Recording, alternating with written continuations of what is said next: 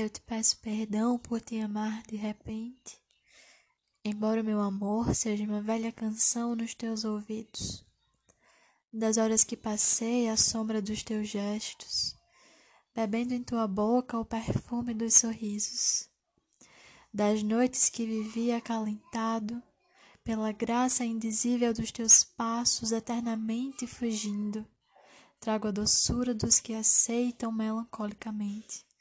E posso te dizer que o grande afeto que te deixo não traz o exaspero das lágrimas, nem a fascinação das promessas, nem as misteriosas palavras dos véus da alma.